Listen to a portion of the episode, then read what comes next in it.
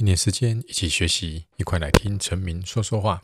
好，那这个节目呢，播出的时间呢，应该会是在期末考的时候。好，所以今天就来一个比较轻松一点的话题。好，那以前呢，这个大公司的老板呢，哈，在应征秘书的时候呢，哈，他们就遇到一个问题。哈，假设今天呢，第一个应征者进来，哇，他觉得条件太好了，哇，这个学历好，然后这个经历好，然后又长得漂亮。好，这时候呢，他们想要录取这个第一个进来的秘书，可是他们又发现怎么样？哎，会不会之后会更好？可是呢，如果他把第一个拒绝掉呢，哈，继续去面试第二个、第三个、第四个的时候呢，哎，如果发现都没有第一个好，那想要把第一个找回来的时候呢，有没有可能他已经被别的公司录取了？好，所以他们就很烦恼。后来呢，他们就请了统计学家呢来做一个统计，说那到底要应征到第几个再来决定？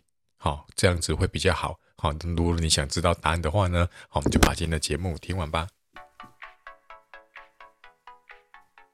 好，这个呢叫做秘书问题呢，哈，他们统计学家呢研究出来的结果呢是淘汰前百分之三十七。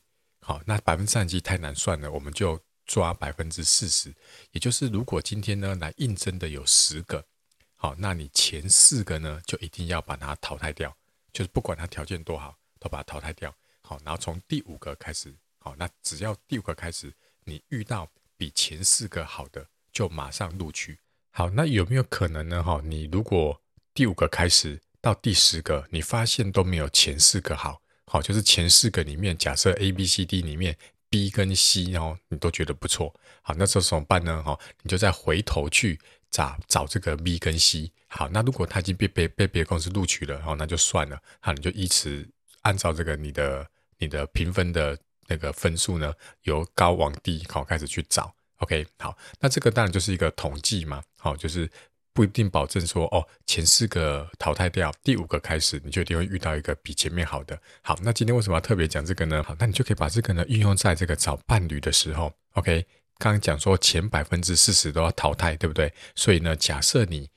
你这一辈子准备要交十个男朋友，好，假设我是女生哈，我找十个男朋友，准备要交十个男朋友。好，那这时候呢，前四个呢，我就一定要把它淘汰掉。好，但是这四个呢，就是我的标准，好，我的择偶标准。好，比如说从这前四个交往里面呢，我就发现说，哦哦，那我发现我我喜欢的类型是什么样子的。好，然后呢，从这四个里面去。去筛选出你的标准。好，接下来就从第五个开始，就刚刚这个找秘书的理论。好，只要遇到一个比前四个条件都好，或者是符合你条件的，你就可以马上跟他结婚了。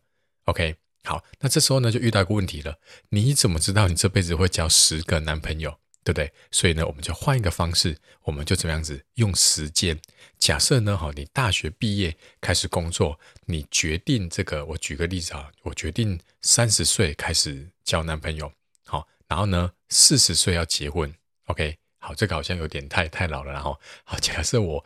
二十六岁开始交男朋友，好，预计三十六岁要结婚，好，这样子刚好十年，对不对？哈，好，根据刚刚根根据刚刚的百分之三七的理论，好，那就是大概前三点七年，你所有遇到的男生都不要决定跟他们结婚，好，就是把它当做一个择偶的标准。